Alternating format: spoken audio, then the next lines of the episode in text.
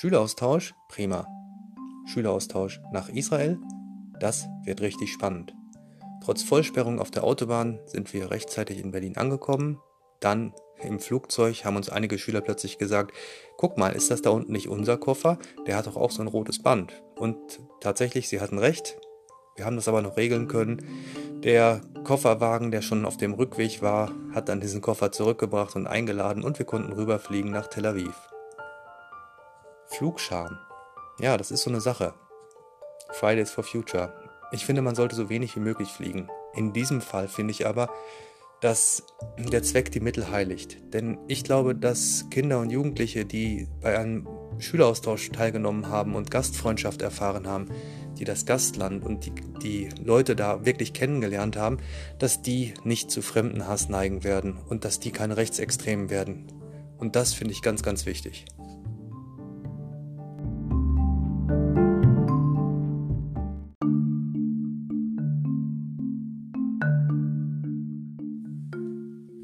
Ankunft in Israel. Wir sind gelandet und am Flughafen wurden wir erwartet von einer Kollegin, die unsere Schüler schon in Detmold damals besucht hatte mit ihren Schülern.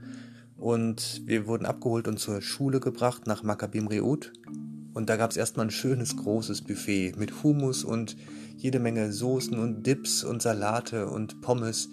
Und ähm, ja, das Ganze fand unter freiem Himmel statt. Wir sind gerade aus Deutschland gekommen, aus der Kälte. Es ist Winter und in Maccabim Reut war Frühling. Es war total angenehm. Und dann ging es ab in die Familien. Und wir haben uns dann am Abend verabredet, um nochmal rauszugehen. Und wir sind nach Jerusalem gefahren, weil Jerusalem wirklich quasi um die Ecke ist. Das ist eine halbe Stunde Fahrt.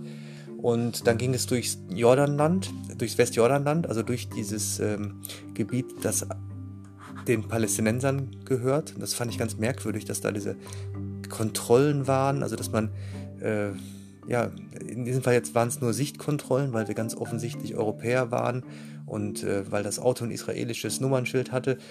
Und dann fährt man durch so ein Gebiet, das irgendwie abgetrennt ist. Das war ein bisschen merkwürdig. Und dann nach Jerusalem rein. Was total spannend war. Wir sind durchs Jaffa-Tor in die Altstadt gegangen und äh, dann ja, in, den, in den Zug gegangen, in das arabische Viertel. Da war auch noch was los, obwohl ähm, ja eigentlich die Geschäfte so alle schon, schon zu hatten. Und ja, es war ganz bunt und äh, ja, für mich total aufregend. Und wir wollten dann ein Foto machen von uns. Ich wollte erst ein Selfie machen und äh, dann haben wir aber irgendeinen Passanten gefragt, ob er nicht ein Foto machen könne. Das hat er natürlich auch gerne gemacht. Und dann fragte er noch so, wo wir denn herkämen, ob wir aus Israel kämen. Und das sollte eigentlich so ein Scherz werden, weil in Israel gerade der Coronavirus äh, grassiert und alle so ein bisschen Angst hatten vor Corona. Ja, und als wir ihm gesagt haben, dass wir nicht aus Israel kämen, sondern aus Deutschland, da fing er plötzlich an zu erzählen. Also seine Mutter ist äh, während des Krieges ausgewandert nach Palästina und äh, sein Onkel ist nach England mit verschickt worden als Kind. Und äh, der Onkel hatte Briefe geschrieben, die er geerbt hat. Und äh, diese Briefe sind auf Deutsch und er konnte die nicht lesen und deshalb äh, hat er uns gefragt, ob wir nicht jemanden wüssten, der diese Briefe für ihn übersetzen konnten. Und das ist äh, natürlich was ganz Spannendes. Und dann ja, drehte er sich um und verdrückte auch eine Träne und äh, erzählte, dass seine äh, Großeltern beide Deutsche waren und äh, sein Großvater und sein Urgroßvater, die sind Anwälte gewesen in der Nähe von Berlin. Sein Urgroßvater hat sogar im Ersten Weltkrieg gekämpft und das war schon irgendwie ganz beeindruckend. Und dann sagte er, kommt mal mit. Und dann ging er in so eine Straße, einige Stufen in diesen Zug runter und bog dann einmal links ab, einmal rechts ab. Also ein Zug ist halt so ein ähm, Stadtviertel, das sehr unübersichtlich ist, äh, wo die Straßen sehr äh, uneinheitlich äh, angeordnet sind, wo man sich auch schnell verlaufen kann. Naja, und er führte uns ganz schnell da durch und äh, schloss dann eine Tür auf und wir kamen in einen Raum. Es war eine richtig große Halle eigentlich, ähm, wo eigentlich gar nicht so viel weiter war. Wir sind dann eine hohe Treppe hochgestiegen und waren dann im ersten Stock.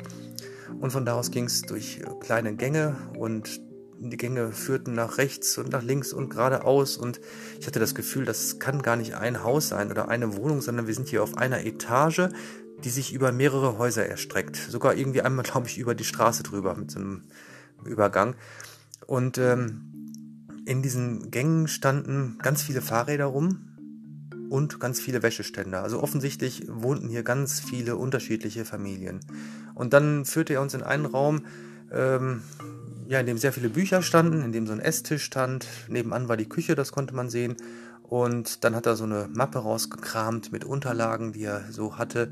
Und ja, das war so die Geschichte seiner Familie. Da waren Fotos zu sehen ähm, von seinem Urgroßvater in deutscher Uniform, ähm, aber auch von seiner Mutter, wie sie gerade auf dem äh, Schiff nach Palästina saß. Und das war irgendwie ganz merkwürdig, weil das für ihn auch so ein Bild einer Zeitenwende war. Hm, die Zeit in Deutschland war vorbei und das Mädchen, seine Mutter, kehrte dann nach Palästina. Ja, kehrte heim kann man ja nicht sagen. Sie war ja, stammt aus Deutschland, aber ähm, er hat das so dargestellt, als wäre das eine Heimkehr. So, als wäre das, also er verglich das auch mit dem Exodus von Moses, also Rückkehr nach ins gelobte Land. Äh, diese Bedeutung hatte das für ihn. Für uns war das auch, also ganz, ganz irre, ihm da so zuzuhören. Ja, ähm, wir haben ihm dann gesagt, dass wir gerne äh, diese Briefe uns angucken würden und dass wir die gerne übersetzen würden. Und äh, auf unserem Programm stand noch, dass wir die Warschau Ghetto Fighters, also das ist ein Kibbutz an der Küste im Norden des Landes, dass wir den noch besuchen wollten und da sind die Briefe und er wollte das dann so organisieren, dass wir die Briefe auch später sehen konnten. Und wir haben die dann auch ein paar Tage später gesehen und äh, haben dann ja, ein, ein, deutscher Schüler oder eine deutsche Schülerin hat dann den Brief vorgelesen und die Israelis haben, oder wir haben das dann gemeinsam übersetzt ins Englische. Das war schon äh, ziemlich bewegend und ziemlich toll. Was aber irgendwie merkwürdig war, ist äh, diese Wohnung.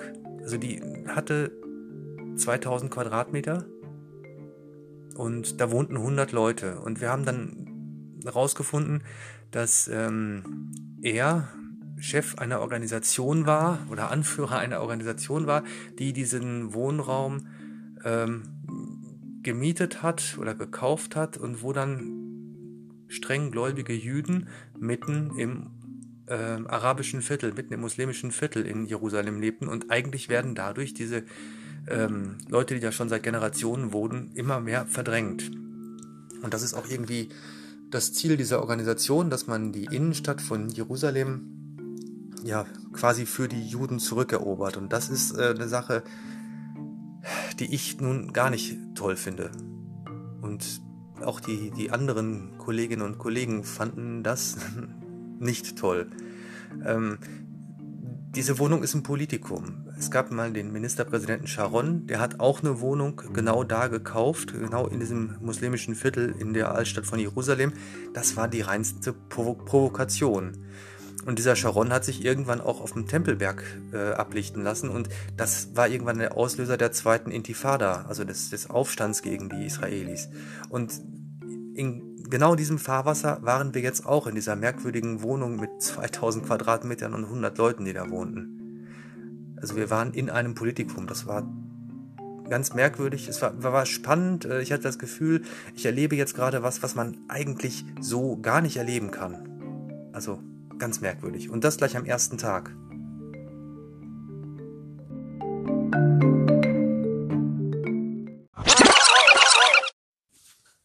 Hab ich eben Israel gesagt? Der Mann sprach natürlich von Italien. Es ist so, dass Italien und Israel bei mir im Kopf schon langsam durcheinander laufen, weil wir in Israel waren, aber ganz oft von Italien gesprochen wurde. Dort gab es Corona und die Israelis hatten furchtbare Angst vor Corona und vor allen Menschen, die aus Italien eingereist sind. Das haben wir schon am Flughafen so gemerkt. Später bezog sich diese Angst auch auf die Deutschen, denn in Deutschland gab es mehr Corona-Fälle und die Israelis hatten dann auch Angst, Deutsche ins Land zu lassen. Naja, der alte Mann sprach natürlich von Italien.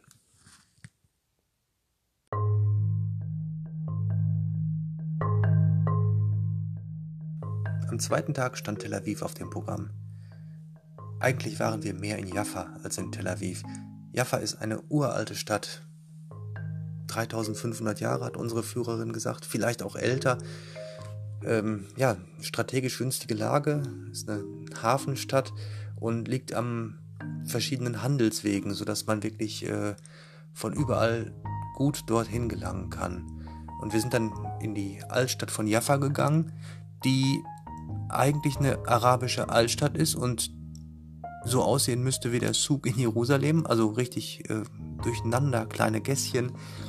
Ähm, an dem Punkt, wo wir das waren, an diesem Hügel oberhalb des Hafens, war aber wenig davon zu sehen. Warum? Ja, weil die Briten als Besatzungsmacht, als Mandatsmacht in den, also am Anfang des letzten Jahrhunderts, äh, diese Altstadt geschleift haben. Dann konnte man sich nämlich besser verteidigen. Man wurde von zwei Seiten angefeindet, von jüdischen Siedlern und von Arabern, die da lebten. Und äh, man hatte das Gefühl, sich besser verteidigen zu können, wenn man irgendwie gerade Flächen schafft, die irgendwie übersichtlicher sind. Ja, es gab aber noch genug Gassen außerhalb dieses ersten Standpunktes oberhalb des Hafens.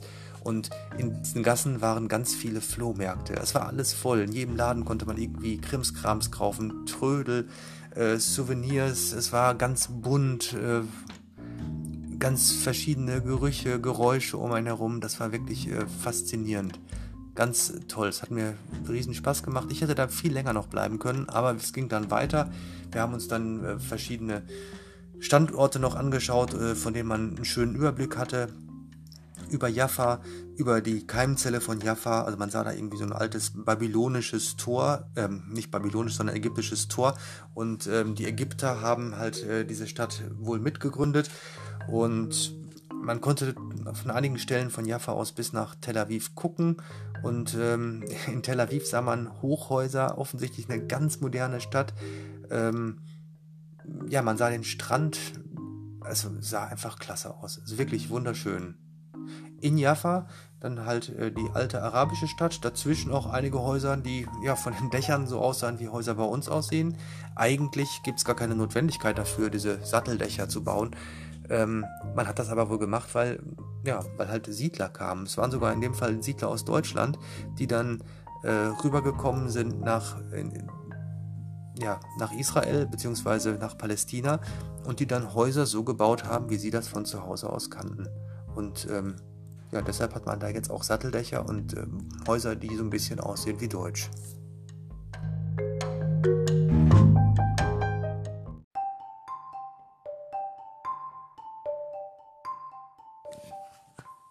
Mit Jaffa habe ich früher immer direkt Orangen verbunden.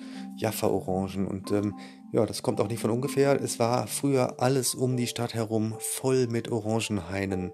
Man hat wohl äh, die, zuerst in Jaffa diese Orangen mit einer etwas dickeren Schale gezüchtet. Und diese dickere Schale hat dafür, dazu geführt, dass man die Orangen transportieren konnte über weite Entfernungen mit dem Schiff.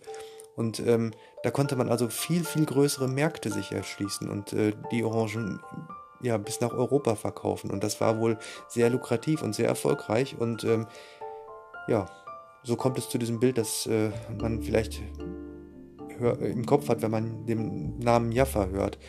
Mittlerweile sieht man da aber überhaupt keine Orangenbäume mehr. Ganz einfach, weil Tel Aviv so nah dabei ist. Also diese Strandpromenade von Jaffa nach Tel Aviv, die zieht sich über 14 Kilometer und ähm, ich hatte gerade schon gesagt, in Tel Aviv gibt es ganz viele Hochhäuser. Also da will man wohnen. Das ist eine total hippe Stadt. Das ist eine Stadt, die ähm, ja sehr viel IT-Industrie hat oder IT-Dienstleistungen hat, wo ähm, Leute sind, die viel Geld verdienen. Äh, Tel Aviv ist auch einer der touristischen Hotspots weltweit. Naja, und ähm, da ist der Grund natürlich sehr begehrt und man will dann Häuser bauen. Und insofern ist jetzt auch um Jaffa herum die ganze Gegend bebaut und man findet da keine Landwirtschaft mehr, wo Orangen angebaut werden. Wir waren an einem Gebäude noch in Jaffa, das ist auch relativ bekannt, ähm, wo ein Kunstwerk ist, das genau das thematisiert. Da ist nämlich zwischen Häusern ein, ein großer Betonbehälter aufgespannt und in diesem Betonbehälter wächst ein Orangenbaum. Und das soll symbolisieren, dass ja, Entwurzelung ähm, und, und ich fand das ganz, ganz eindrucksvoll gemacht, das hat mir gefallen. Man sieht ganz viele Touristengruppen, als wir da waren, war eine Gruppe aus Tansania da, die um den Baum rumstand, alle in der gleichen Kleidung, das sah ganz lustig aus. Ja, und dieses Bild findet man auch auf Instagram, Instagram ganz oft, das ist ähm, ja, so ein ganz beliebtes Fotomotiv.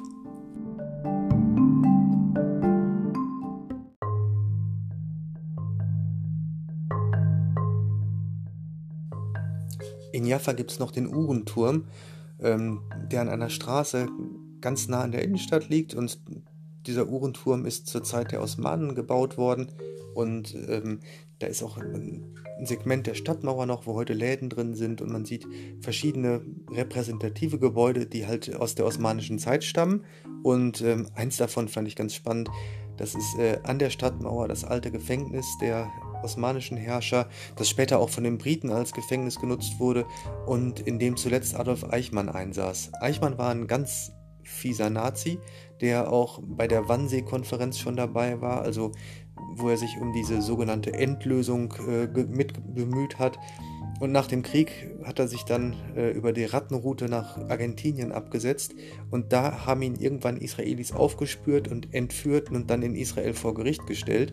Und äh, in diesem Gebäude, vor dem wir da standen, da hat äh, Eichmann eingesessen. Und er ist dann vom Gericht äh, verurteilt worden nach einem langen Prozess.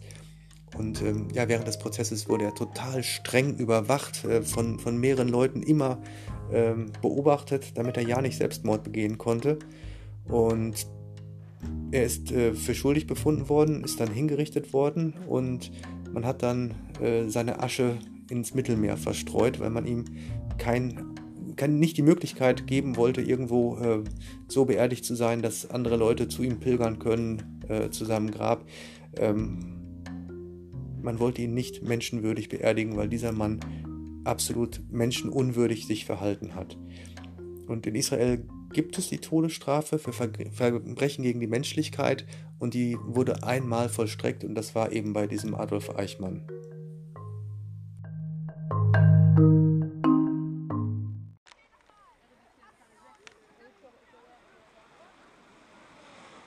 Von der Altstadt von Jaffa aus sind wir dann entlang der Strandpromenade Richtung Tel Aviv gegangen und weil das Wetter so schön war, weil es so warm war, so frühlingshaft, mussten wir natürlich mit unseren Füßen ein bisschen ins Wasser gehen. Es gab dort Surferstrände, es gab Hundestrände und natürlich auch Strände zum Schwimmen. Es war einfach total schön. Und entlang der Promenade waren so einige recht verfallene Gebäude, wo man dachte, oh, was ist das denn? Aber naja gut, eigentlich sahen sie auch ganz hip aus. Also das war irgendwie so eine Mischung zwischen Trash und Hip eigentlich ganz cool für so eine Strandpromenade. Also echt ganz gemütlich.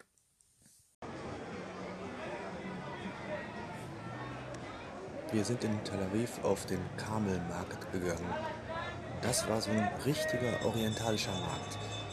Ganz bunt, ganz viele Menschen. Es, es drubbelte sich so auf den Gängen, aber hinter den Gängen an den Ständen natürlich auch. Es wurde alles Mögliche angeboten. Obst, Gemüse, natürlich Getränke, was zu essen, Kleidung, Spielzeug. Wir haben nur einen ganz kleinen Teil dieses Marktes gesehen, aber das war schon sehr beeindruckend. Es roch überall so lecker, oder zumindest meistens. Wir haben dann an einem kleinen Stand was gegessen, so Eggplant, äh, Auberginencreme mit Brot. Es war auch wieder total lecker, wie so oft in Israel. Es hat Spaß gemacht. Wir haben es echt genossen da in diesem Getümmel.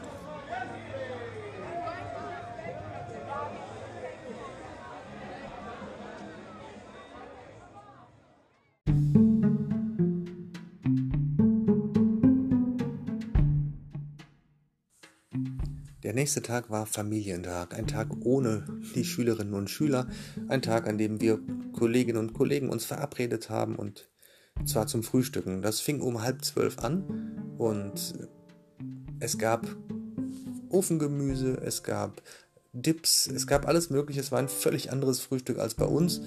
Ähm, hat ja auch viel später angefangen, als bei uns die Frühstücke meistens so anfangen.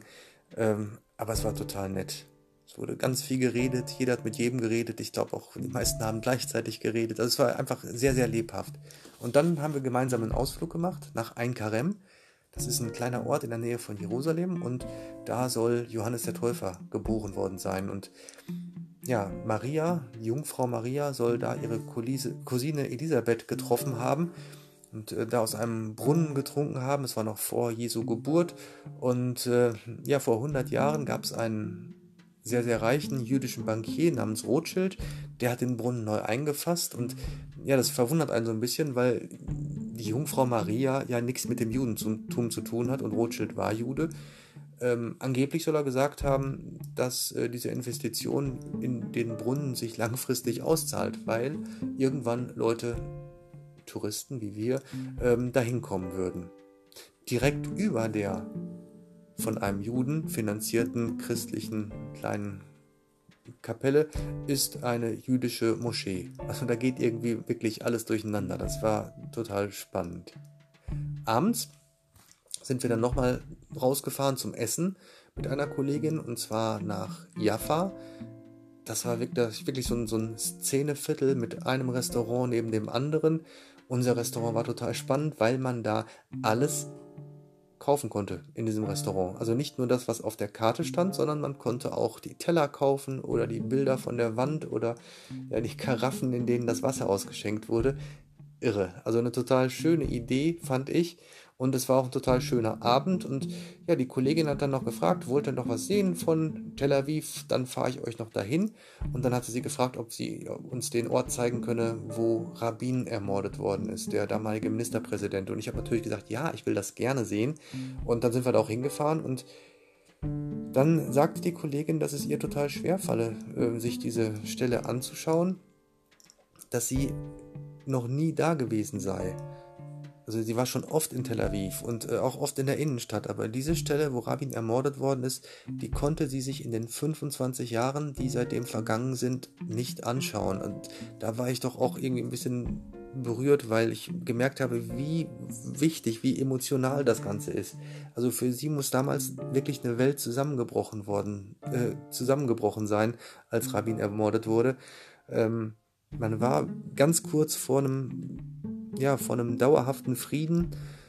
Äh, zumindest schien das wirklich greifbar nahe und dann kommt da irgend so ein rechtsnationaler Student und knallt den Ministerpräsidenten ab. Und das äh, war wirklich offensichtlich ganz tragisch.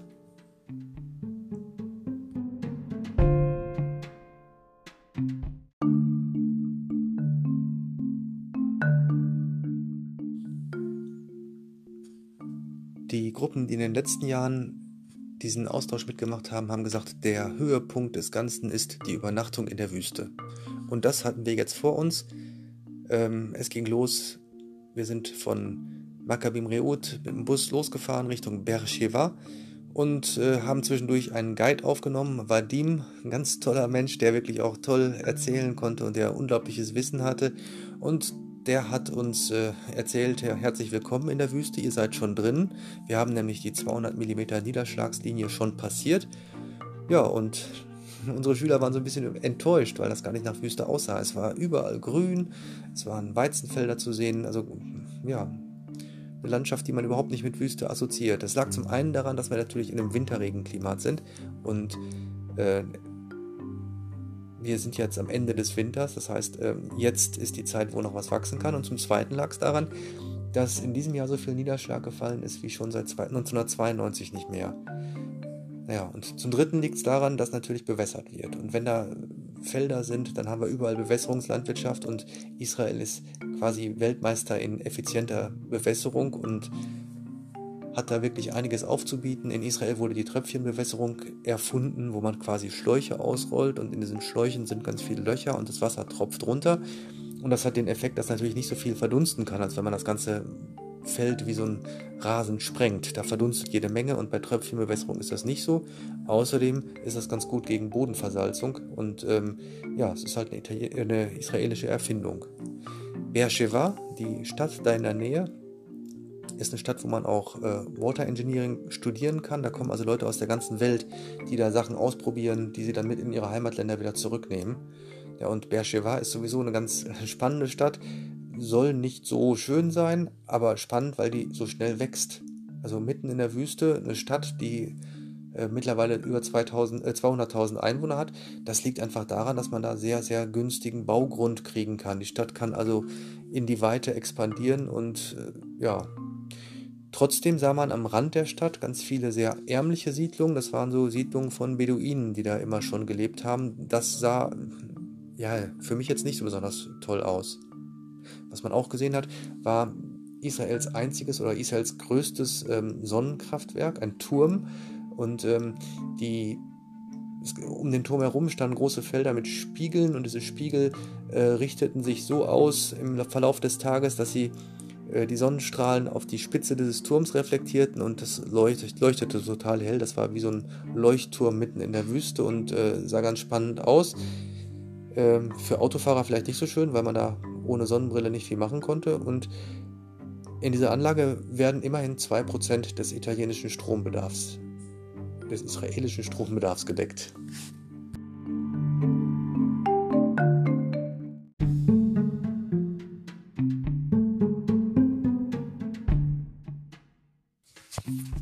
Irgendwann sah die Landschaft dann viel mehr nach Wüste aus. Es war viel karger, keine Sandwüste, wie man sich das oft vorstellt, sondern eher eine Felswüste, aber ganz eindeutig Wüste. Es war sehr trocken, Wegen des Regens vorher blühten zwar so ein paar Pflänzchen, aber es war sehr wenig, was da blühte, wenn man mit mitteleuropäischen Augen guckt. Der erste richtige Stopp war dann ähm, Midreshet Ben Gurion. Es war eine kleine Siedlung und äh, da ist das Grab von Ben Gurion und seiner Frau. Der erste Ministerpräsident von Israel, der damals den Staat ausgerufen hat, hat äh, die Wüste als ja, israelischen Kernraum gesehen und hat gesagt, wir müssen diese Wüste besiedeln und äh, müssen da effizient wirtschaften und müssen da Landwirtschaft betreiben. Und er selbst ja, war dann so konsequent, dass er gesagt hat, ich gehe dahin, ich ziehe dahin und arbeite von da aus weiter. Und er hat dann unter relativ bescheidenen Verhältnissen im Kibbutz äh, ganz in der Nähe gelebt. Das war dann die nächste Station, äh, Stboka. Und da haben wir sein Haus auch gesehen es war alles so, als wäre er eigentlich noch da. Als wäre er nur mal eben rausgegangen. Also seine Pantoffeln standen noch vorm Bett, das Klo stand noch auf.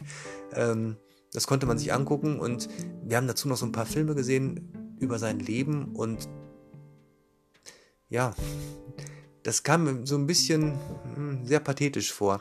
Also ein, ein Film über Leadership und Ben Gurion wurde da äh, in eine Reihe gestellt mit Gandhi und Moses und so.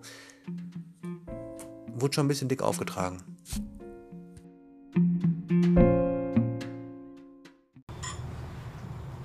I immigrated to Eretz Israel at the age of 20 with a very modest goal to physically participate in the building of the homeland.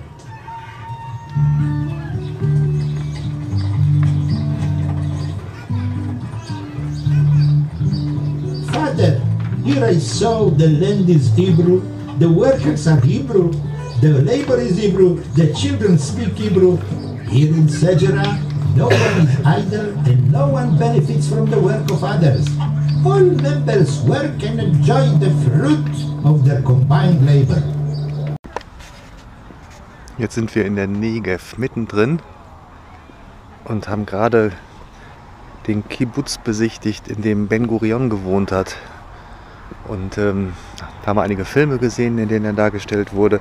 Und was mich echt verwundert hat, ist, dass äh, ja, die Art, wie äh, diese Filme gemacht wurden. Also einerseits total gut, man konnte alles verstehen, ganz anschaulich, man konnte echt nachvollziehen, wie er so gelebt hat und was er so gewollt hat. Auf der anderen Seite grenzte das schon fast an Propaganda. Also es war ein Film da über Leadership und ähm, ja, da wurde Ben Gurion in einer Reihe dargestellt mit ähm, Moses, mit Abraham Lincoln und mit ähm, Gandhi.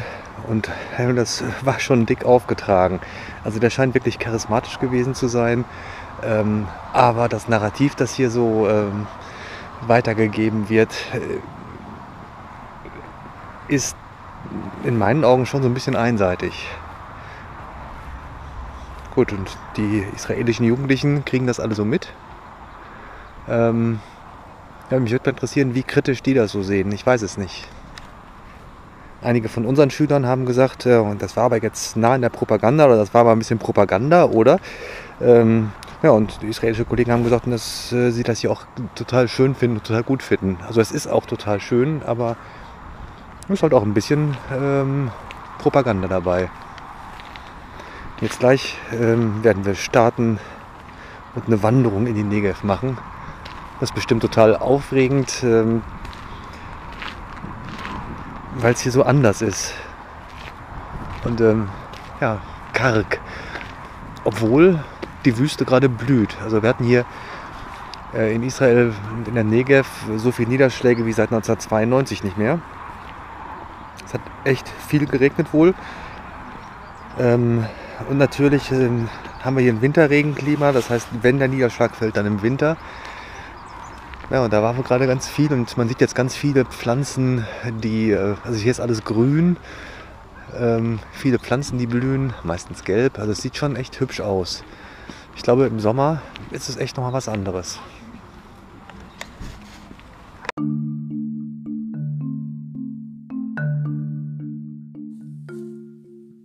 Wir sind dann in einen riesigen Krater gefahren. So hat zumindest unser Reiseführer gesagt. Krater ist eigentlich das falsche Wort. Ähm, es war aber so eine, eine eine Senke. Also man konnte sich eigentlich noch vorstellen, dass das Ganze mal ein großer, großer Berg war. Das konnte man sich gut vorstellen, weil man unterschiedliche Ablagerungsschichten im Gestein sah. Also wir hatten offensichtlich Sedimentgestein, ganz dick, Kalksteine, Sandsteine, alles abwechselnd. Die Sandsteine hatten auch wunderschöne Farben. Das lag an den unterschiedlichen Chemikalien, die da eingeschlossen waren, an den Mineralien. Ähm, sah echt toll aus. Und äh, diese Schichten konnte man sehen, die waren an der einen Seite des Kraters, äh, stiegen die auf und an der anderen kamen sie wieder runter. Das muss ein riesiger Berg mal gewesen sein. Warum ist der Berg nicht mehr da? Ganz einfach, weil wir an der Plattengrenze sind. Wir haben auf der einen Seite die arabische Platte und auf der anderen Seite die afrikanische Platte und die schieben einander her und da äh, gibt es immer wieder kräftige Erdbeben. Unser Guide sagte so alle 100 Jahre das letzte ist auch so ungefähr 100 Jahre her. Also es gibt da Erdbeben und irgendwann muss es bei diesen Erdbeben auch dazu gekommen sein, dass da so ein, ein Riss quasi entstanden ist. Und dann hat die Erosion äh, ja, ganze Arbeit geleistet und hat da diese, dieses, äh, diesen riesigen Krater ausgehoben. Und wir sind da spazieren gegangen. Also es hieß Wanderung, es hieß Hiking, es war ein bisschen bergauf und ein bisschen bergab und ein ganz, ganz kleines bisschen musste man auch mal ja, runterklettern.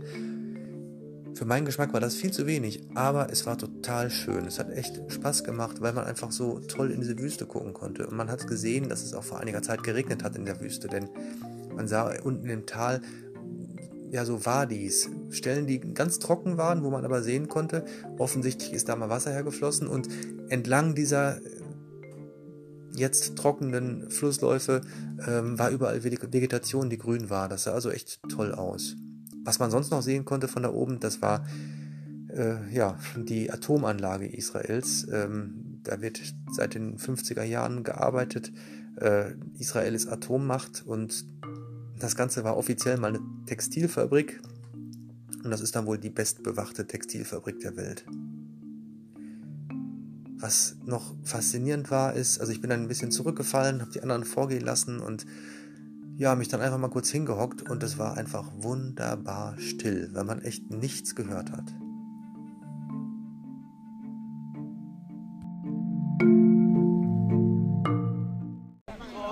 Um, so now we are in the desert after the rains and we can uh, look around and see everything is blooming. Uh, flowers from uh, uh all colors, purple, yellow, white. And usually in the desert, because those are plants that needed to adapt over a long period of time to the harsh conditions uh, here, so their uh, life cycle is slightly different from the plants that you might know uh, from uh, your regions. Um, so let's take for an example, this plant is called the zugan in Hebrew. Zug is a pear and you can look at all the leaves and it's uh, always going to be pairs of uh, leaves coming. Now you look at this plant and you're thinking, what kind of adaptation does this plant have? Uh, beside the roots that go deep in search for water, and the leaves of this plant look pretty meaty. You see, there's kind of like, and there's a lot of fluids inside.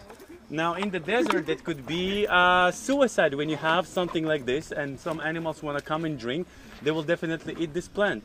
What's the catch with this plant? It's poisonous. Wanna try? Uh, no, thanks. no. Not to the ex- it's not poisonous to the extent where, of, of course, never tried anything that you don't know, uh, but it will take a while. There's a story about uh, Israeli pilot uh, that's been uh, um, shot down over Egypt, over Sinai, and he needed to make his way back, and he didn't have water. He was injured. He didn't have anything with him. Uh, so this plant is uh, spread out throughout uh, the desert, and uh, he eventually needed to just uh, take his liquids from, from from this plant. He came, of course, eventually to the hospital, uh, severely dehydrated and poisoned, but this little amount of fluid could possibly saved his life at that point. Um, other plants will use the salt that is in the soil as a protection on their leaves to prevent other animals eating them. And um, whenever people are telling you that the desert is uh, uh, lifeless, well, you can uh, see on your own that it's just not true. Many of the animals here we will not see. A lot of the animals are nocturnal and uh, a lot of the animals will not be in our vicinity when we're hiking on this uh, very uh, popular trail.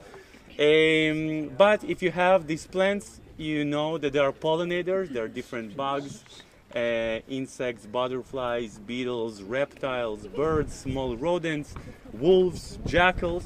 Uh, there's a lot of uh, life going on in, uh, in the desert, and all of the animals are adapted to the harsh conditions and uh, survived over time. Uh, but still, you can see there's quite quite a few vegetation all around us, and uh, we're not even right now in a valley where a lot of water stays. Usually, you'll find a lot of vegetations down in the valleys. We are on the slope of this uh, big limestone uh, uh, plate. As you can see, it continues all the way there. This is the edge of the crater. We will see it more precisely as we go up. Uh, any questions before we continue? Yala. Wie gefällt's dir in der Wüste? Es ist unglaublich, die Farben, die Lichter, die Luft, ähm, ganz großartig.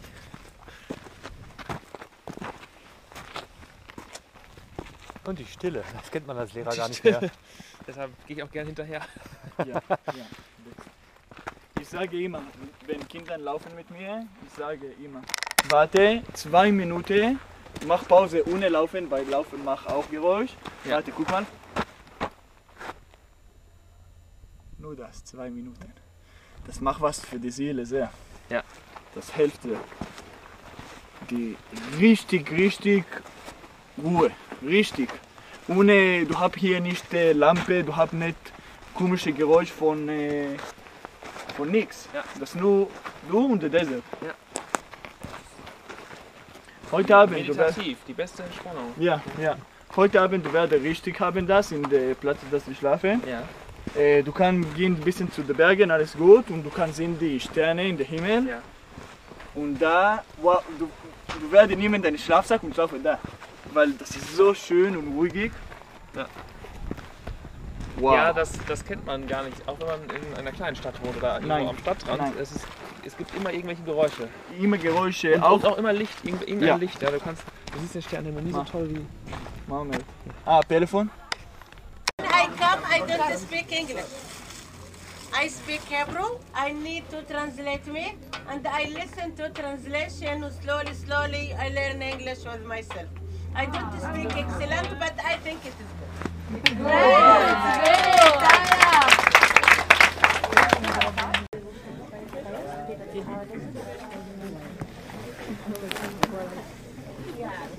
the the Bedouin men come in the, in the morning to open the place to start the day like the music because in the past the Bedouin drink the coffee only like the coffee beans, the green coffee beans.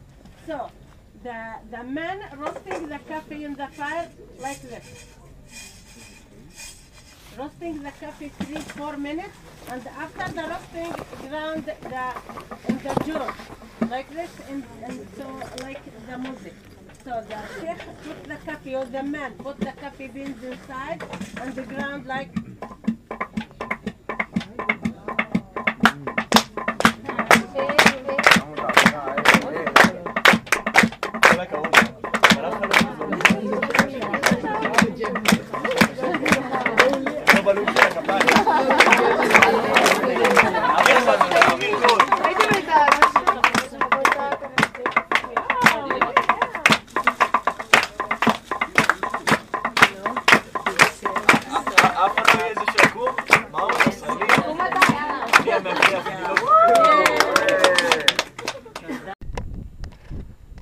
Wir sind jetzt mitten in der Negev in so einem Beduinendorf, in so einer Beduinensiedlung.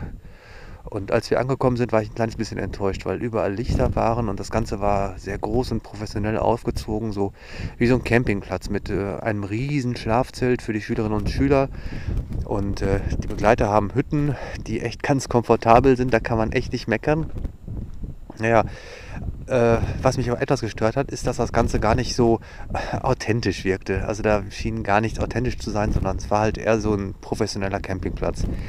Dann aber ähm, so eine Beduinenfrau, die äh, in einem Zelt gesessen hat. Wir haben uns alle dazugesetzt und dann hat sie erzählt, ja, ihre Geschichte. Sie äh, war verheiratet, war die, die zweite Frau von, von jemandem und hat dann, nachdem sie zehn Kinder großgezogen hat, äh, sich gedacht, dass äh, sie ja, sich auch selbst verwirklichen möchte und ein Buch schreiben möchte und einen Führerschein machen möchte. Und all diese Sachen, das hat sie in Angriff genommen und davon hat sie erzählt und das war für die Schülerinnen und Schüler total beeindruckend. Ich glaube, ich habe die, die ganze große Gruppe noch nie so still gesehen wie äh, bei, diesem, bei dieser Erzählung dieser Frau. Äh, und hinterher kamen auch ganz viele Fragen und die Schüler sind nochmal da geblieben und haben gesagt, wie toll sie das fänden, was die Frau gemacht hat. Das war echt äh, schön zu sehen. Dazu gab es einen Beduinen-Kaffee und einen Beduinen-Tee und der Kaffee war echt wahnsinnig stark und ja, die Frau hatte vorher gezeigt, wie sie den zubereitet. Das war echt äh, klasse. Dann gab es äh, Essen und äh, ja, es war ein großes Zelt und äh, da wurden so große silberne, silberne aussehende Schalen hingestellt äh, mit ganz vielen Speisen drauf und man nahm sich dann ein Stück Brot und mit dem das Brot nahm man so in die Hand und dann konnte man damit nach den Speisen greifen. Also das war echt ganz nett auch. Ja, und jetzt gerade ähm, haben wir noch ein Lagerfeuer gemacht.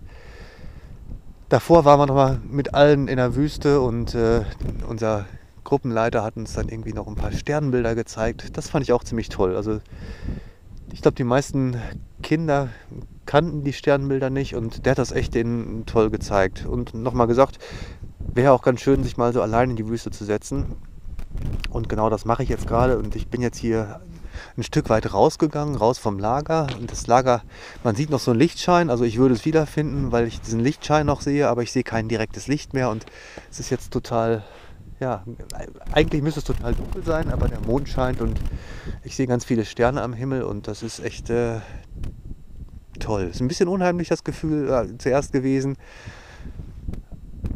aber es ist toll und es ist still. Es ist wahnsinnig still. Man, man hört den Wind ein bisschen, aber ansonsten gar nichts. Kein, kein Rauschen von Bäumen oder so, kein Verkehrslärm und das ist echt nett.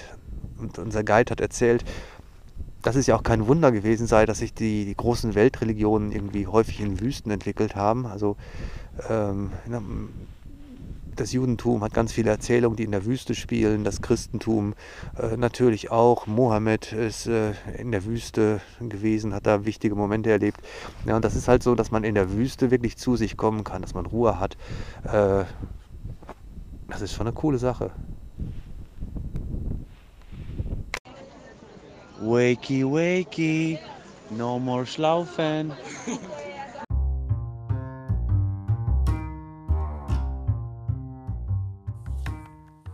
Um Viertel nach vier sind wir aufgestanden im, aus dem, im Beduinencamp und haben uns auf den Weg gemacht nach Masada. Und das ist ein Ort, der für die israelische Identität ganz, ganz wichtig ist. Masada ist eine Bergfestung, die der König Herodes, der uns allen ja aus der Bibel bekannt ist, hat errichten lassen als, als Winterpalast. Und äh, diese Festung sollte eigentlich ziemlich uneinnehmbar sein. Und das stimmt auch wohl, denn äh, ja, auf einem Berg gelegen. Und das muss eigentlich wahnsinnig schwierig gewesen sein, Masada zu erobern. Ähm, durch eine List ist es allerdings äh, aufständischen äh, Juden damals gelungen, kurz nach der Zeit des Herodes diese Festung einzunehmen. Und dann haben die da oben gehockt und die Römer wollten natürlich die Festung zurückerobern und haben alles dran gesetzt, haben also die Festung belagert. Und man sieht heute noch die um, also vom, vom Berg aus kann man unten äh, auf der Ebene sehen, wo die Römerlager waren, mit denen man belagert hat. Man ist aber nicht so ohne weiteres reingekommen in die Festung. Und was haben die Römer dann gemacht? Sie haben eine Rampe gebaut. Also eine enorm hohe Rampe. Und äh, über die Rampe haben sie dann einen Turm transportiert, so einen hölzernen Turm auf Rädern und von da aus ähm, haben sie eine Brücke rübergeschlagen, um dann die Festung zu erobern. Ähm, jetzt könnte man sich fragen, wenn man eine Rampe baut am Fuße einer Festung, warum werden denn die Leute, die die Rampe bauen, nicht einfach vertrieben? Kann man ja von oben beschießen. Das dürfte doch eigentlich kein großes Problem sein, aber die Römer haben einfach jüdische Sklaven genommen und die Juden, die sich oben in der Festung verschanzt hatten, wollten natürlich nicht ihre Glaubensbrüder umbringen. Und äh, deshalb konnten die Römer dann diese Rampe bauen. Und das, was eigentlich das, äh, das ist, weshalb diese Festung ähm, so bekannt ist ähm, und weshalb die für die Juden so wichtig ist, ist, dass sich die Leute, die da oben in der Festung waren, nicht ergeben wollten. Und als die Römer dann die Festung eingenommen haben, haben die kollektiv Selbstmord begangen, beziehungsweise einige Leute haben alle da oben umgebracht. Und ähm, es haben sich irgendwie eine Frau und ein paar Kinder, ähm, da hat der Mann es wohl nicht fertiggebracht, die zu töten. Und äh, die sind dann von den Römern gefangen genommen worden. Und ja, die Römer haben im Endeffekt dann äh, den Juden auch sehr viel Respekt gezollt, weil sie das für sehr ehrenhaft hielten. Also ich, ich kann mir das gar nicht vorstellen, das muss, muss furchtbar gewesen sein.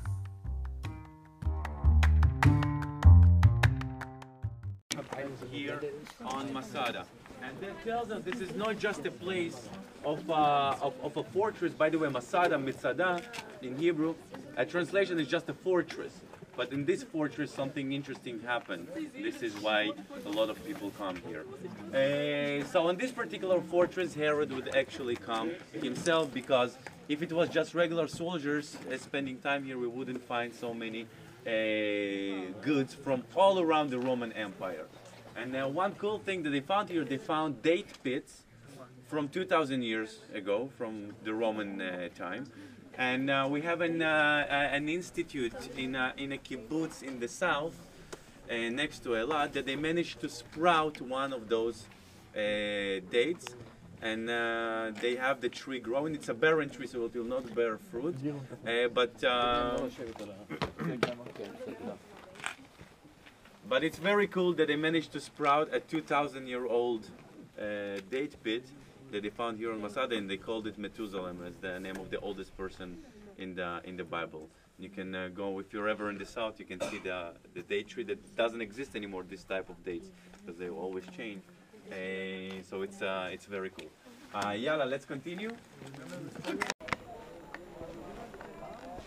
Ungefähr jetzt würde in Detmold die Schule anfangen, wenn dann nicht die Zeitumstellung wäre. Ich habe das Gefühl, es ist schon so ungefähr Mittag. Wir haben schon so viel gesehen. Diese Festung hier ist ähm, echt cool.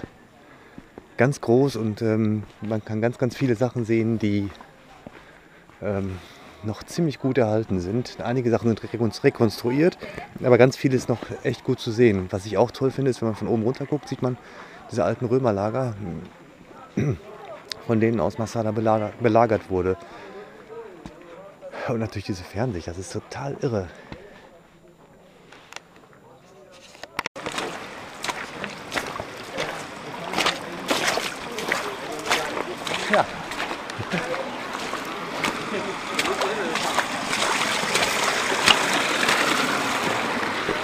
Jesus konnte übers Wasser gehen, wir können durch das Wasser gehen. Ganz nah am Toten Meer.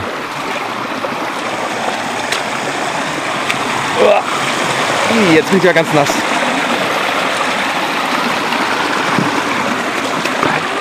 Das ist jetzt der Wasserfall? Nein. Er meinte. Jetzt bin ich oberhalb des Wasserfalls, alle anderen sind unten und drubbeln sich da in, in, im Wasser. Es ist total angenehm, da drinnen zu sein. Ich glaube, ich gehe jetzt auch wieder runter.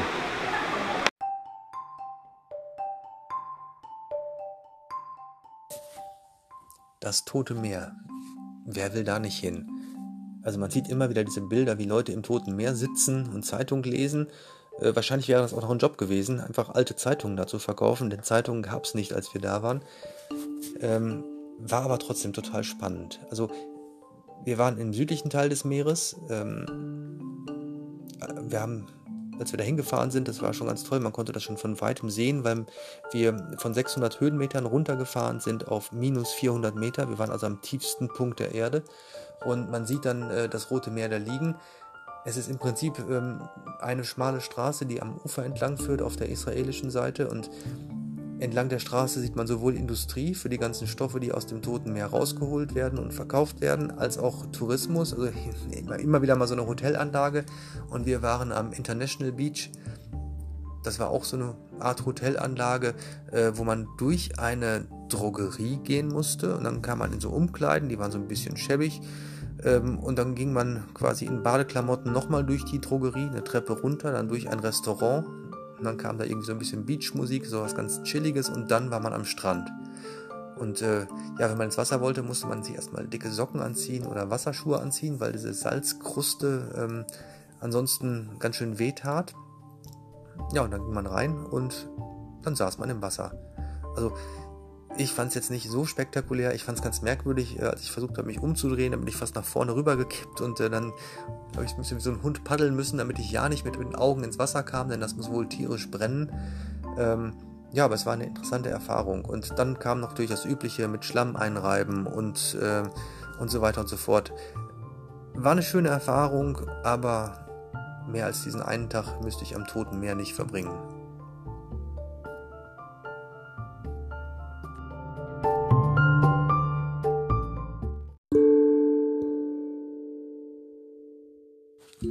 Nächster Tag Yad Vashem, die zentrale israelische Gedenkstätte für die Opfer des Holocausts. Wir waren zuerst im Außengelände und da war eine, äh, die Landschaft Europas nachgestellt mit riesigen Steinquadern und man konnte zwischen diesen drei, vier, fünf Meter hohen Steinquadern rumlaufen und da waren überall Tafeln angebracht mit Orten, in denen Juden gelebt haben, Gemeinden, die größer waren als 100 Leute. Und ja, nach so einigem Rumgehen sind wir in Detmold gelandet. Wir haben aber auch Oelde gesehen oder Bonn oder Amsterdam. Das war schon äh, etwas merkwürdig. Und dann ging es rein ins Museum, vorbei an der Allee der Gerechten unter den Völkern, also wo man zum Beispiel auch ähm, Bäume gepflanzt hat für Oskar Schindler und seine Frau. Äh, also für die wenigen Leute, die sich wirklich, also wenigen Leute nicht jüdischen Glaubens, die sich eingesetzt haben für die Juden. Ja, und dann ging es ins Museum, wo man nochmal die Geschichte von Hitlers Aufstieg, die Geschichte der Judenverfolgung und Vernichtung ähm, gesehen hat. Ja, und was für mich besonders beeindruckend war, war die Halle der Namen. Also es gab einige aus unserer Gruppe, die das gar nicht so beeindruckend fanden. Vielleicht hatten sie sich das größer vorgestellt, aber ich war wirklich ähm, ganz schön umgehauen. Es ist ein Raum, in der Mitte sieht man nach oben hin so eine Art Kegel mit ganz, ganz vielen Fotos von Opfern des, der Nationalsozialisten. Nach unten geht es tief runter und da ist dann ein Brunnen und eine Wasserfläche und darum herum kreisförmig angelegt ein Weg und man sieht am Rande dieses kleinen Weges Bücher. Und in diesen Büchern, in jedem dieser Bücher sind 300 Namen und man hat über 4 Millionen Namen da versammelt und man sieht ganz viel freien Regalplatz für die restlichen 2 Millionen Todesopfer. Und das fand ich total bedrückend. Das war ganz furchtbar. Danach hatten wir noch ein Gespräch mit einer Überlebenden des Holocausts. Und das war unglaublich, was sie erzählte, äh, was sie so mitgemacht hat in ihrem Leben. Und es ist gut, dass wir das nochmal erleben konnten, denn die Generation der letzten Opfer ja, stirbt auch langsam. Die Frau, die wir gesehen haben, war deutlich über 90 Jahre alt, machte noch einen ganz frischen und agilen Eindruck, aber ist natürlich auch schon recht alt. Da werden wir reingejagt im zweiten Barack. Da kommen Mädchen mit großen Scheren und scheren sofort unsere Haare ab. Wir werden abgeschoren. In fünf Minuten waren wir abgeschoren. Ich hält fest die Hände von meiner Schwester, sie ist noch 15 Jahre alt. Und sie hat einen Mandel gelitten, das ist, sie ist weniger entwickelt von mir. Meinen kleinen Bruder, der zwölf Jahre alt, habe ich nie mehr im Leben gesehen. Ich habe mir vorgestellt, was ihm passiert hat. Dann kommen wir herein in den dritten Barack, da gibt es ganz viel Kranen oben an, an den Barack. Wir kommen herein, die machen auf den, den Kranen alles, die geben Heißwasser und Kaltwasser an uns. Rings und rum stehen die Nazis mit ganz großen Schloch und geben uns Wasser ganz fest. Dann wären wir nackt, abgeschoren und abgewaschen und werden zurück rausgejagt, denselben Platz, wo wir angekommen sind. Wir stehen da alle und erwarten zu kriegen ein Kleid. Wir stehen alle nackt.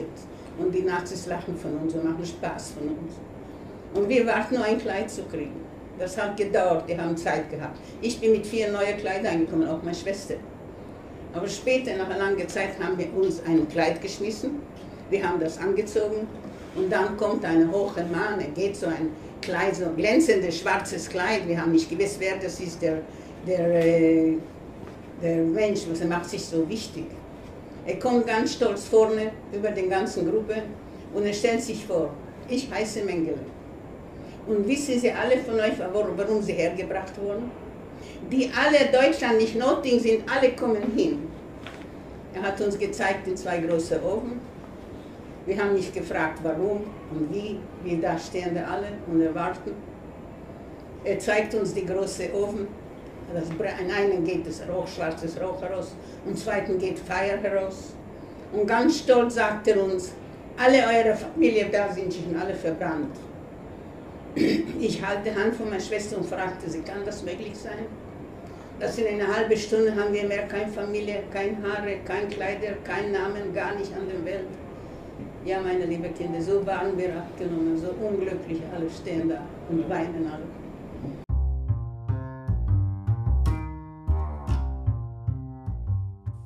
Dann am Nachmittag Jerusalem.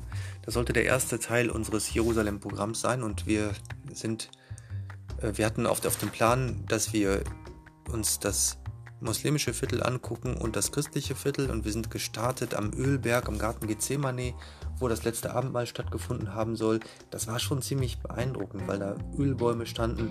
Ja, ich kann das Alter nicht schätzen, aber die kamen mir schon ziemlich alt vor. Die waren unglaublich dick und ich hätte gedacht, oh, das könnten durchaus die Bäume gewesen sein, die vor 2000 Jahren schon gestanden haben an dieser Stelle, aber die waren wohl erst in Anführungsstrichen 1000 Jahre alt. Nichtsdestotrotz ganz schön alt. Daneben eine schöne Kirche, die wir uns angeguckt haben.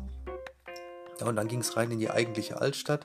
Durch so eine kleine Gasse konnten wir so einen Blick erhaschen auf ähm, den Felsendom, auf die Al-Aqsa-Moschee. Also ganz ja, tolle Ausblicke auf tolle Gebäude. Und dann ging es weiter durch dieses Gassengewirr ähm, der muslimischen Altstadt. Und das war wirklich toll. Ich mag das. Äh, wir hatten dann ein paar Minuten Freizeit, so eine Viertelstunde, wo man sich noch eindecken konnte mit Getränken, mit was zu essen, mit Souvenirs. Und in dieser Viertelstunde bin ich dann losgelaufen. Und ähm, ich musste mich echt konzentrieren, um hinterher ähm, zu dem Brunnen zurückzukommen, an dem wir uns verabredet haben, weil das wirklich so rechts und links und kreuz und quer durcheinander ist. Ähm, ganz merkwürdig, aber wirklich schön. Wo wir dann auch waren, das ist die Grabeskirche und das ist auch eine ganz spannende Kirche, weil die von ganz, ganz vielen unterschiedlichen christlichen Konfessionen für sich beansprucht wird. Und die müssen sich immer abstimmen, wenn irgendwas ähm, passieren soll. Und diese Abstimmung ist wohl oft schwer zu erreichen. Also da gibt es so eine Geschichte, dass da eine Leiter im Eingangsbereich steht, die haben wir auch gesehen.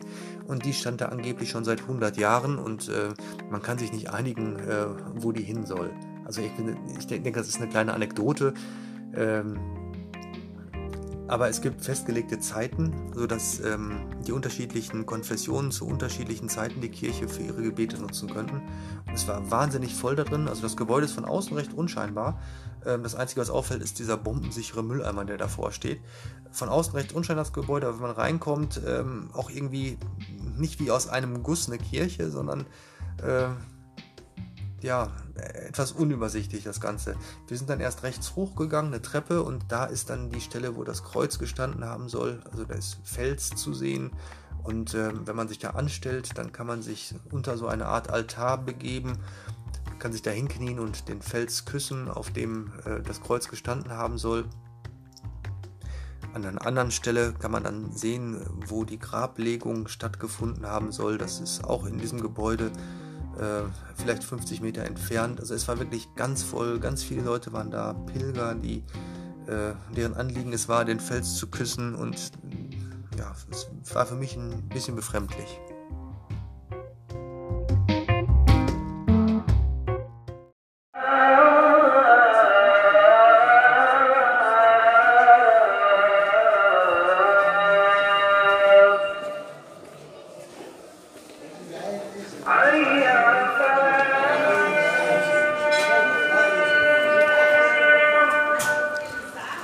Es ist Viertel vor sechs. Ich bin auf dem Zug im arabischen Viertel und habe gerade Souvenirs gekauft. Natürlich habe ich gehandelt und das hat tatsächlich geklappt. Aber ich glaube, er hat trotzdem noch einen guten Schnitt gemacht. Jetzt geht's schnell zurück zur Gruppe.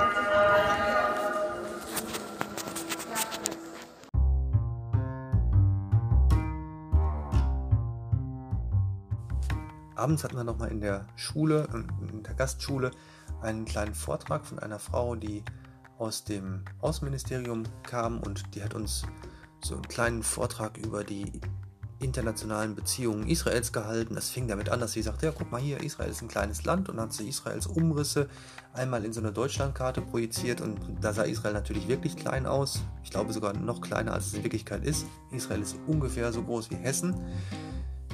Und dann hat sie gefragt, ja, welche Folgen, welche Konsequenzen hat eigentlich die geringe Größe eines Landes? Und die Antwort, die dann so im fragend entwickelnden Unterrichtsgespräch aus den Nasen der Schülerinnen und Schüler gezogen wurde, äh, war, dass man sich gut verteidigen müsse. Und in diese Richtung ging dann dieses ganze Gespräch. Fand ich auch ein bisschen äh, merkwürdig, aber vielleicht würde ich das anders sehen, wenn ich nicht in Deutschland wohnen würde. Also wir können ja wirklich, ähm, wir, wir fühlen uns ja sehr sicher hier zumindest fühle ich mich hier sehr sicher. Ähm, alle unsere Nachbarn sind uns wohlgesonnen und das ist natürlich ein bisschen anders in Israel. Trotzdem kam mir das etwas komisch vor.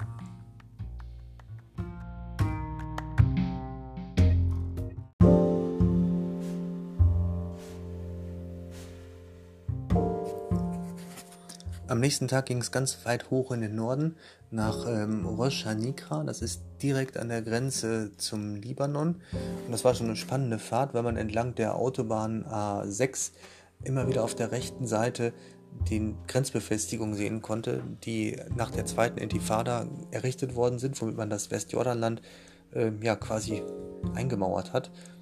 Und äh, das war schon ein bisschen komisch und dann kommt man halt hoch an die Grenze zum Libanon. Das ist eine international so nicht anerkannte Grenze.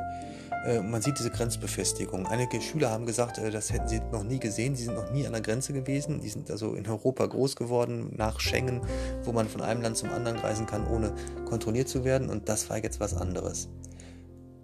Was man in Rosh Hanikra auch sehen konnte, das waren total schöne Grotten. Das ist also eine ganz tolle Naturlandschaft und das Wasser hat äh, unter dem Fels Grotten ausgewaschen, die wirklich sehr, sehr hübsch waren. Was wir noch gesehen haben an dem Tag war das Ghetto Fighter Museum. Das war ein Museum, das äh, den Überlebenden des Holocaust gewidmet ist, wo ganz, ganz viele Dinge gesammelt worden sind, die Leute da abgegeben haben. Ähm, unter anderem haben wir dann die Briefe und ein Buch gesehen ähm, von dem Mann, den wir am ersten Tag getroffen haben, beziehungsweise von seiner Familie. Am Schluss des Tages stand noch Accra an. Für mich war das immer so eine alte Kreuzfahrerstadt, aber Accra ist auch eine uralte Stadt und es ist halt jetzt eine arabische Stadt. Von den Kreuzfahrern haben wir nichts mehr gesehen. Das ist irgendwie, da gibt es wohl noch ähm, tolle ähm, Kellergewölbe, es gibt noch Tunnel, da ist noch einiges, das haben wir alles nicht gesehen. Wir haben nur gesehen äh, die arabische Stadt und auch das war toll. Das war wieder mal ein Zug, ein Markt mit, mit äh, vielen, vielen bunten Ständen. Wir haben uns dann in der, in der, kurzen Freizeit, die uns blieb, hingesetzt und haben so ein bisschen was gegessen und in einem kleinen arabischen Restaurant. Das war wunderbar. Hummus und Eggplant und hm, lecker.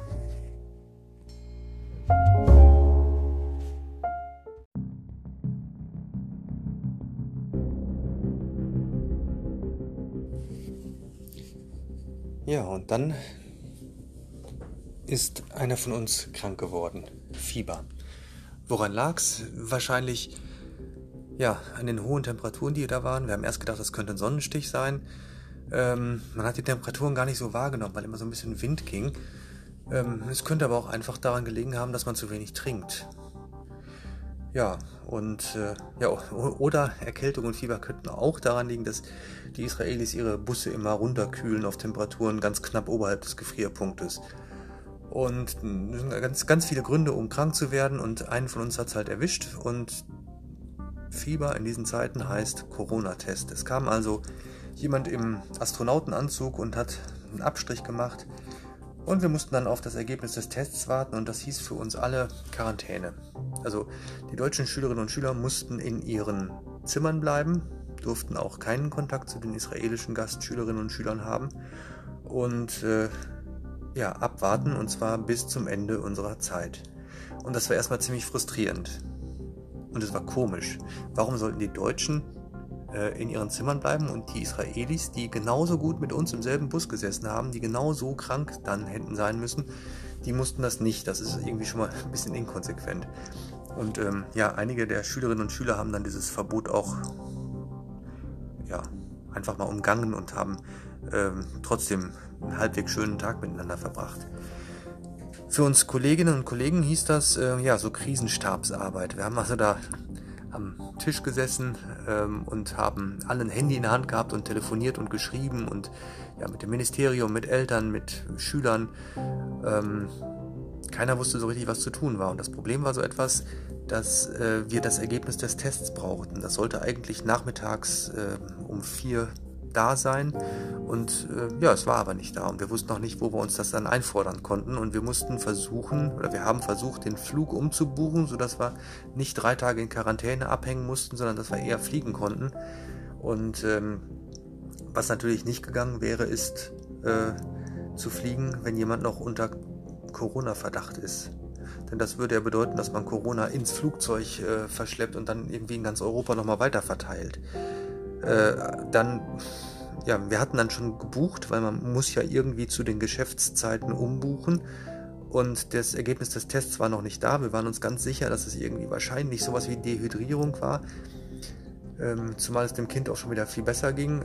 Aber wir wussten es nicht und wir sind eigentlich eine Zeit lang davon ausgegangen, dass einer von uns mit dem Kind da bleiben musste. Abends um 10, kurz nach 10 kam dann das Ergebnis. Ähm, dass der Test negativ sei und wir konnten am nächsten Tag ausreisen. Und äh, dann waren wir erstmal ganz schön erleichtert.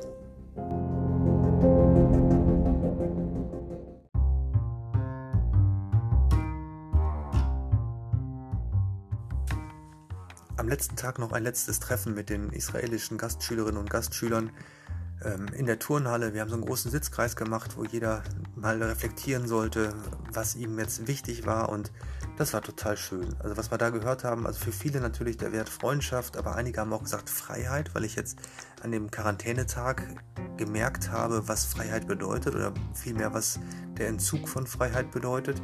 Ähm, ja, das, das war schön. Und dann diese Verabschiedung äh, total herzlich und äh, sehr tränenreich. Das war ein schönes Erlebnis. Ich glaube, dass hier echt äh, Freundschaften entstanden sind. Und ja, für mich selber, es, es war eine tolle Zeit, dieses Land zu sehen. Es war ja fantastisch, ganz, ganz viele äh, unterschiedliche Eindrücke.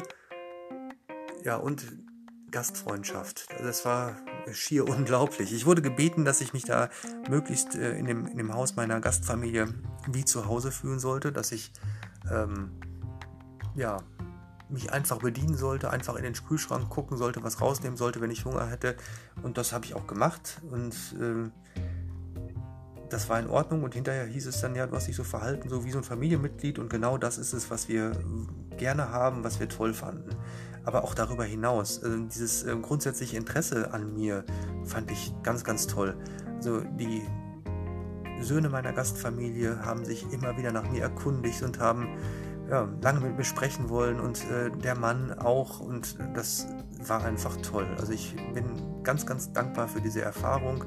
Es hat mir ganz, ganz viel gebracht.